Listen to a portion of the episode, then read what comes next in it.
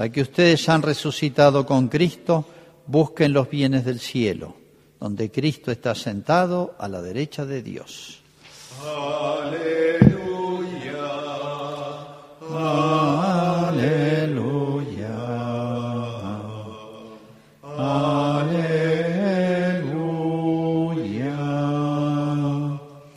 El Señor esté con ustedes. Con tu espíritu. Evangelio de nuestro Señor Jesucristo según San Juan. Gloria a ti, Señor.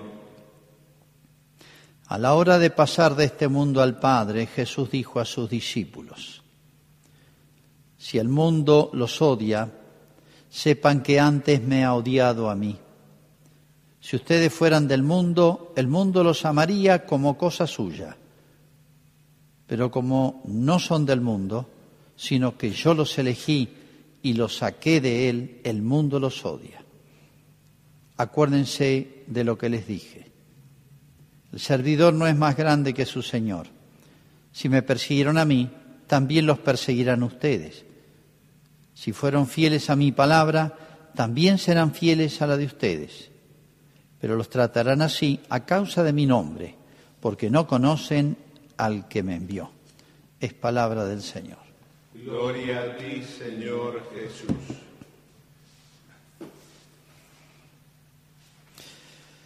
Realmente impresionantes las palabras de Cristo, son de la última cena. Es muy importante ubicar el momento. Esto lo cuenta San Juan. Él estaba ahí, no se le borró más esa, él era muy joven, esas palabras de Cristo en esa larga sobremesa de despedida. Y Jesús nunca les había hablado, que sepamos por los evangelios, de una manera tan clara, no les había nunca dado una clave de interpretación tan clara de lo que iba a ocurrir, ya prácticamente estaba ocurriendo en la última cena, con lo de Judas, ya lo toman preso a Jesús, viene toda la pasión de Cristo, digamos.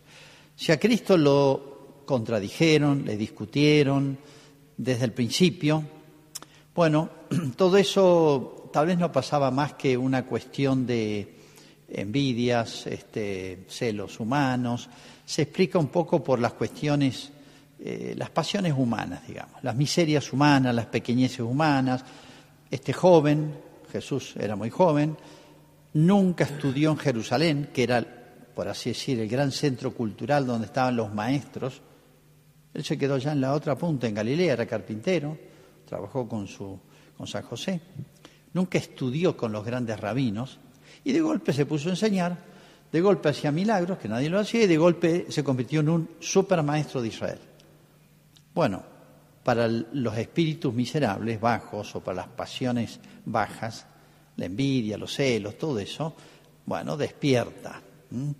Eh, envidia es ante alguien que compite conmigo cercano y cuestiona, por así decir, mi yo.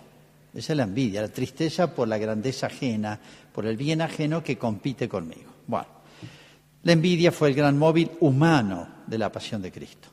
Pero es como si Jesús acá le dijera, mire, van a ver un plus, que no es humano. Hasta ahora, repito, todas las eh, discusiones a Cristo, porque claro, cuando Cristo habló de la Eucaristía no era fácil entenderlo. Hay que comer mi cuerpo, mi sangre, ¿cómo? Bueno, no es que defienda la actitud de los que lo cuestionan a Jesús, pero sí se explica por una incomprensión y una tontera de no decirle, explícanos un poquito. Pero bueno, ahora es cuando se va a ver más claro, eh, por así decir, el odio, el rencor sobrehumano, diabólico. El demonio lo más tremendo que puede hacer no es, lo más peligroso, no es poseer un cuerpo, porque ahí se hace hasta ridículo. Uno ve un poseso, es ridículo, hace cosas ridículas. Y además es una toma de posesión del cuerpo, es nada eso. Es una pavada, en realidad. Impresiona, sí. Lo peor es cuando el demonio engaña. Y el demonio, sin mostrarse, porque acá no aparecía, en la pasión apareció el diablo, pero apareció en sus frutos, en sus efectos. Creó esas pasiones, confundió las cabezas primero y como consecuencia el corazón, pero las pasiones del espíritu son terribles. Una cosa son las pasiones la sensibilidad Hay un odio sensible y un odio del corazón, de, la voluntad teológico. ¿eh? Ese es el que es capaz de inspirar el demonio. Por eso no se explica la pasión de Cristo sin este odio sobrehumano. El hombre tiene un techo en su capacidad de amar, de odiar, de esperar, las pasiones, los sentimientos, los afectos. Pero aquí hay un plus muy claro, muy manifiesto. Y sobre todo, fíjense, el mundo los va a odiar. O sea, el clima, el ambiente, el mundo es ese ambiente de, de gente donde no hay personas, no hay mundo. Hay mundo donde hay muchas personas que se dejan influir, tentar, llevar por el mal espíritu y coordinar su acción contra lo bueno y los buenos. Eso es el mundo. El mundo los odia. Y uno dice, ¿por qué los van a odiar a los apóstoles? Son de afuera, no han hecho nada. Ellos no hacían nada, la verdad, todo lo hacía Jesús. Pero el odio se va a descargar sobre esos. Sepan que antes me dio a mí. O sea, el motivo por el cual van a odiar a los apóstoles y a los cristianos va a ser Cristo. O sea, eh, usando un lenguaje mafioso, es como dicen ellos, la cosa no es con vos, la cosa es con el otro, con aquel, con el que sea. El demonio dice, la cosa no es contra los hombres en realidad. Mi gran enemigo, el número uno, es Cristo. Si Cristo no hubiera existido, el demonio no se preocuparía demasiado. Pero Cristo es el que lo venció al demonio. Lo echó, hacía lo que quería con él. Por eso el odio del demonio. El demonio no puede sino odiar. Y puede contagiar ese odio a los hombres. Se llama el mundo. Y Cristo les dice en la última cena, como diciendo, no se los dije hasta ahora para que no se asustaran demasiado, voy de a poco. Pero en la última cena ya era inminente el tema, ya los había preparado, Pedro, Santiago y Juan en la transfiguración los había teóricamente fortalecido para que sostuvieran a los demás. Miren, la que se viene ahora es muy dura. Van a experimentar tal vez no la muerte, ellos todavía no, pero van a experimentar el odio. Hay una frase de un escritor muy antiguo, de la época en que la iglesia fue perseguida. No se explica por qué el, imperio romano que toleraba todos los cultos, todas las religiones, todas las culturas, todas las lenguas, era muy tolerante, asimilaba. Solamente con el cristianismo se la agarró. Perseguía a los cristianos. Soportaba y toleraba cuanto culto más ridículo y absurdo había. Pero con los cristianos ah, hay muchas explicaciones, pero hay una sola última, el demonio, el odio del demonio, contra Cristo y los que son de Cristo, como dice el Apocalipsis.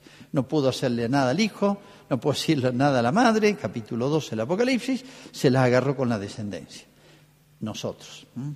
Entonces, en los primeros 300 años la iglesia fue odiada, perseguida, de una manera no permanente, no igual en todos lados, pero bueno, experimentó la Iglesia ese odio teológico, se llama.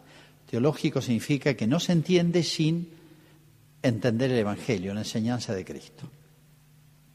Y hay una frase de un cristiano del siglo II, hermosísima, experimentada por ellos, que dice así, el mundo nos odia y no sabe, eh, no conoce ni, ni descubre la razón por la cual nos odia. Es genial la frase. experimentamos el odio y los que nos odian no saben explicar por qué nos odian. Si uno dice nada, pero bueno, despierta bronca. El tema ya lo dijo Cristo, lo van a odiar. No van a encontrar la causa humana, hay una causa arriba, es el demonio. Pero tranquilo, yo estoy arriba del demonio. ¿eh? Yo he vencido al mundo, les va a decir Cristo. ¿no?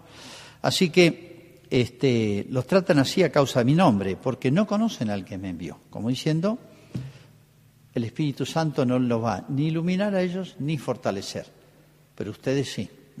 De manera que, así como Cristo les demostró visiblemente que expulsaba a los demonios y hacía lo que quería y le pedían permiso a Jesús para todos los demonios, Cristo ha vencido al demonio, así también ahora va a vencer el mundo el mismo San Juan va a contar en esa larga exposición de la última cena, no tengan miedo, yo he vencido al mundo. Esa frase, esta situación, vale para todos los siglos de la Iglesia, en distinta manera, con distinta intensidad, pero de alguna manera va a existir siempre. Pero no olvidemos, no se nos borren esas palabras tan fuertes y consoladoras de Cristo. Tened valor, yo he vencido al mundo, o sea, a las más grandes fuerzas del mal.